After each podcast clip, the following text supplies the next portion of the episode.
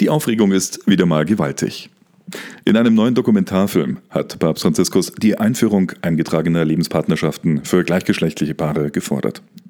In dem Film, der am Mittwoch in Rom uraufgeführt wurde, verabschiedet sich Franziskus damit in dieser Frage von der Position der Kongregation für die Glaubenslehre und von seinen Vorgängern. Die Aussage des Papstes wird an der Stelle in dem Dokumentarfilm gemacht, in dem es um die Seelsorge für Menschen geht, die sich selbst als LGBT identifizieren.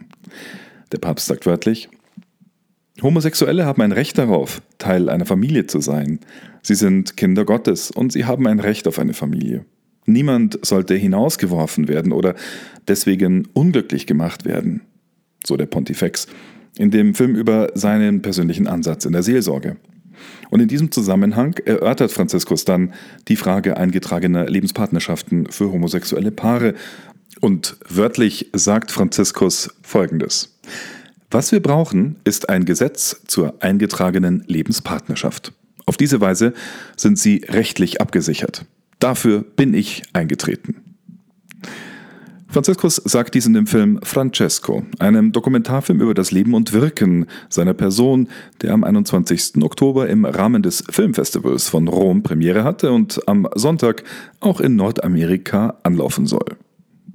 Ein mexikanischer Fernsehsender hat indessen mitgeteilt und bestätigt, dass sich Papst Franziskus während eines Interviews im Mai 2019, das nie in seiner Gesamtheit bislang ausgestrahlt wurde, für die Einführung eingetragener Lebenspartnerschaften für gleichgeschlechtliche Paare ausgesprochen hatte. Die Aussagen wurden demnach, offenbar mit Genehmigung des Vatikans, vom Filmemacher Evgeny Avinevsky in seinem Dokumentarfilm eingebettet. Awinewski hatte gegenüber der Catholic News Agency, CNA, und anderen Journalisten behauptet, der Papst habe seine Forderung nach der Einführung solcher Lebenspartnerschaften direkt ihm gegenüber gemacht. CNA hat neben der Frage nach dem Originalinterview auch analysiert, wie der Filmemacher die Aussagen des Papstes in seiner Dokumentation geschnitten und zitiert hat. Mehr dazu auch auf www.zehnerdeutsch.de. Der mexikanische Fernsehsender Televisa, die ursprüngliche Quelle also, teilte jedoch am gestrigen Donnerstag mit, dass der Schwerpunkt des Interviews vom Mai 2019 eigentlich der Missbrauchs- und Vertuschungsskandal der Kirche gewesen sei. Der Sender deutete laut einer Meldung von Associated Press, der AP, auch an, dass er die Aussagen über homosexuelle Partnerschaften nicht als berichtenswert betrachtet habe, denn, halten Sie sich fest, Franziskus habe die ja bereits vor Jahren schon in ähnlicher Weise gemacht. Er hat bereits vor Jahren eine Unterstützung solcher eingetragenen Partnerschaften angedeutet. Ja, dass der Papst tatsächlich dies früher bereits getan hat, bestätigte am Mittwoch bereits sein als Tucho bekannter enger Vertrauter, Erzbischof Victor Manuel Fernandez von La Plata. Gleichzeitig schrieb Fernandez auf Facebook, Bevor er Papst wurde, hat der damalige Kardinal Bergoglio, Zitat, immer anerkannt, dass es, ohne es Ehe zu nennen, in der Tat sehr enge Verbindungen zwischen Menschen gleichen Geschlechts gibt, die an sich keine sexuellen Beziehungen implizieren, sondern eine sehr intensive und stabile Allianz. Sie kennen einander sehr gut, sie teilen viele Jahre lang das gleiche Dach, sie kümmern sich umeinander, sie opfern sich füreinander auf dann kann es passieren, dass sie es vorziehen, dass sie im Extremfall oder bei Krankheit nicht ihre eigenen Angehörigen konsultieren, sondern eben diese Person, die ihre Absichten ja genau kennt. Und aus diesem gleichen Grund ziehen sie es vor, dass es diese Person ist, die ihr gesamtes Vermögen erbt und so weiter. Das kann im Gesetz erwogen und wird als zivile Vereinigung, Union Civil im Original, oder Gesetz des zivilen Zusammenlebens, Ley de Convivencia Civil, bezeichnet, nicht als Ehe. Zitat Ende. Soweit also Tucho Fernandes. Der Vatikan, der das vollständige Interview in seinen Archiven hatte, genehmigte offensichtlich laut Associated Press, dass diese Aussagen von Papst Franziskus, die Tucho hier erläutert, gegenüber Televisa jetzt in dem Dokumentarfilm Francesco ausgestrahlt werden, der eben am Mittwoch Premiere hatte. Alles klar? Ja, eigentlich ist es das. Insofern der Papst, der selber sagt, dass er bereits dafür eingetreten sei, und Tucho Fernandes bestätigt dies eben, schon im Jahr 2017 in einem öffentlich erhältlichen Interviewbuch Pape François Politique et Société des französischen Soziologen Dominique Volton über das Thema sprach. Volton sagte darin zu Papst Franziskus, dass Homosexuelle nicht unbedingt einer Ehe positiv gegenüberstehen müssten. Einige bevorzugten eine eingetragene Lebenspartnerschaft.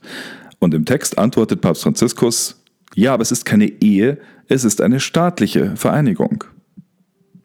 Aufgrund dieser Aussage wurde in einigen Rezensionen, darunter eine in der Jesuitenzeitschrift America, bereits auch im Jahr 2017 berichtet, dass der Papst in dem Buch, Zitat, seine Ablehnung einer Homo-Ehe bekräftigt, aber die eingetragene Lebenspartnerschaft von Menschen gleichen Geschlechts akzeptiert.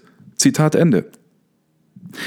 Pater Antonio Spadaro, der das Jesuitenmagazin La Civiltà Cattolica verantwortet, sagte am Mittwochabend, Mittwoch dieser Woche, dass die Unterstützung gleichgeschlechtlicher Lebenspartnerschaften durch Papst Franziskus wirklich nichts Neues sei. Zitat Ende. Spadaro sagte auch, dass dies seiner Meinung nach auch gar keine Änderung der katholischen Lehre darstelle. Trotz zahlreicher Anfragen und Bitten um Klärung dieser Aussagen und der Verwirrung von Journalisten an den Heiligen Stuhl in den vergangenen Tagen haben sich bislang, heute ist Freitag, der 23. Oktober, weder der Vatikan noch Papst Franziskus zu den Aussagen des Pontifex im Dokumentarfilm über homosexuelle Partnerschaften geäußert, auch wenn diese seit Tagen weltweit für Furore sorgen. Ein Grund dafür freilich ist nicht nur die Frage, wann der Papst was genau gesagt hat, sondern auch die Tatsache, dass die Glaubenskongregation des Vatikans unter der Leitung von Kardinal Josef Ratzinger und auf Anweisung von Papst St. Johannes Paul II. im Jahr 2003 noch zu, ich zitiere, Entwürfen einer rechtlichen Anerkennung der Lebensgemeinschaften zwischen homosexuellen Personen erklärte, und ich zitiere weiter, nach der Lehre der Kirche kann die Achtung gegenüber homosexuellen Personen in keiner Weise zur Billigung des homosexuellen Verhaltens oder zur rechtlichen Anerkennung der homosexuellen Lebensgemeinschaften führen. Zitat Ende. Die Glaubenskongregation erklärte dazu auch, das Gemeinwohl verlange, dass, Zitat, die Gesetze die eheliche Gemeinschaft als Fundament der Familie, der Grundzelle der Gesellschaft anerkennen, fördern und schützen. Die rechtliche Anerkennung homosexueller Lebensgemeinschaften oder deren Gleichsetzung mit der Ehe würde bedeuten, schrieb die Glaubenskongregation, nicht nur ein abwegiges Verhalten zu billigen und zu einem Modell in der gegenwärtigen Gesellschaft zu machen, sondern auch grundlegende Werte zu verdunkeln, die zum gemeinsamen Erbe der Menschheit gehören. Die Kirche kann nicht anders, als diese Werte zu verteidigen, für das Wohl der Menschen und der ganzen Gesellschaft. Zitat Ende. Sie können sich vorstellen, dass diese Furore uns wahrscheinlich auch noch nächste Woche im Podcast bei CNA Deutsch beschäftigen wird. Aber es brodeln auch und gerade im Vatikan ja noch weitere Geschichten. Trotz weltweiter Kritik und eskalierender Verfolgung von Christen und Angehöriger anderer Religionen hat der Vatikan diese Woche auch sein schwer umstrittenes Abkommen mit dem kommunistischen Regime unter Xi Jinping in der Volksrepublik China verlängert. Das teilte der Heilige Stuhl am Donnerstag mit. Zur Begründung hieß es, im offiziellen Wortlaut aus dem Vatikan, das Abkommen sei von großem kirchlichen und pastoralen Wert, dank, so wörtlich, guter Kommunikation und Zusammenarbeit beider Seiten.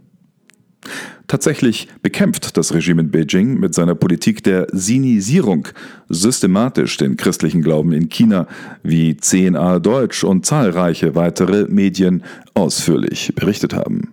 Die chinesische Regierung lässt, offenbar ermutigt durch das Abkommen, seit Monaten weiterhin katholische Geistliche, darunter Bischöfe, inhaftieren, wenn diese sich weigern, die kommunistische Partei zu unterstützen. In einigen Gegenden wurden in China Kirchen gezwungen, die zehn Gebote zu entfernen und durch Sprüche von Präsident Xi Jinping zu ersetzen. Außerdem werden in anderen Regionen Darstellungen von Jesus Christus sowie religiöse Symbole überhaupt durch Bilder des großen Vorsitzenden Mao Zedong und des Präsidenten auf Lebenszeit Xi Jinping ersetzt, wie wir ebenfalls berichteten. Neben der systematischen Verfolgung von Christen sind vor allem Muslime in China brutale Unterdrückung und Verbrechen gegen die Menschheit ausgesetzt. In Xinjiang befinden sich nach Einschätzung westlicher Beobachter zwischen 900.000 und 1,8 Millionen mehrheitlich muslimische Uiguren in über 1300 Gefangenenlagern, die von den chinesischen Behörden eingerichtet wurden, angeblich zu Umerziehungszwecken. Überlebende dieser Lager berichten von Indoktrination, von Schlägen, Zwangsarbeit, Zwangsabtreibungen und Sterilisationen sowie Folter. Papst Franziskus schweigt beharrlich zu diesen schweren Menschenrechtsverletzungen, seit der Vatikan das umstrittene Abkommen mit China vor zwei Jahren unterzeichnet hat. Die Frage ist nun, wie dieses Verhalten weitergeht. Aber blicken wir zum Schluss noch nach Deutschland, wo vor allem die Coronavirus-Krise und ein zweiter möglicher Lockdown seinen langen Schatten wirft, mindestens sogar bis Weihnachten. Jeder fünfte Deutsche, also 20 Prozent, würde den Besuch des Weihnachtsgottesdienstes vermissen, sollte er wegen der Covid-19-Pandemie nicht möglich sein. Zu diesem Ergebnis kommt eine repräsentative Umfrage des in Erfurt ansässigen Meinungsforschungsinstitutes INSA Consulere, die im Auftrag der Tagespost durchgeführt wurde. Gleichzeitig gaben 65 Prozent der Befragten an, dass sie den Besuch des Weihnachtsgottesdienstes nicht vermissen würden. Auch über die Hälfte der Katholiken, 58 Prozent, gaben an, dass es ihnen gar nichts ausmachen würde, wenn sie auf den Weihnachtsgottesdienst verzichten müssten. Am höchsten ist übrigens der Anteil derjenigen, die den Besuch vermissen würden, unter freikirchlichen protestantischen Befragten. Bei ihnen liegt die Zahl bei 40 Prozent. Die Aussage, zu der die Teilnehmer der Umfrage Stellung beziehen sollten, lautete wörtlich, ich würde den Besuch des Weihnachtsgottesdienstes vermissen, sollte er wegen der Corona-Situation nicht möglich sein. Hoffen wir, dass ein Gottesdienstbesuch für die, die es trotzdem wollen, diese Weihnachten möglich sein wird. Das war der Zehner Deutsch Podcast am Freitag, dem 23. Oktober 2020. Mein Name ist Anjan Christoph Wimmer. Ich wünsche Ihnen Gottes Segen und eine gute Woche. Wir hören uns.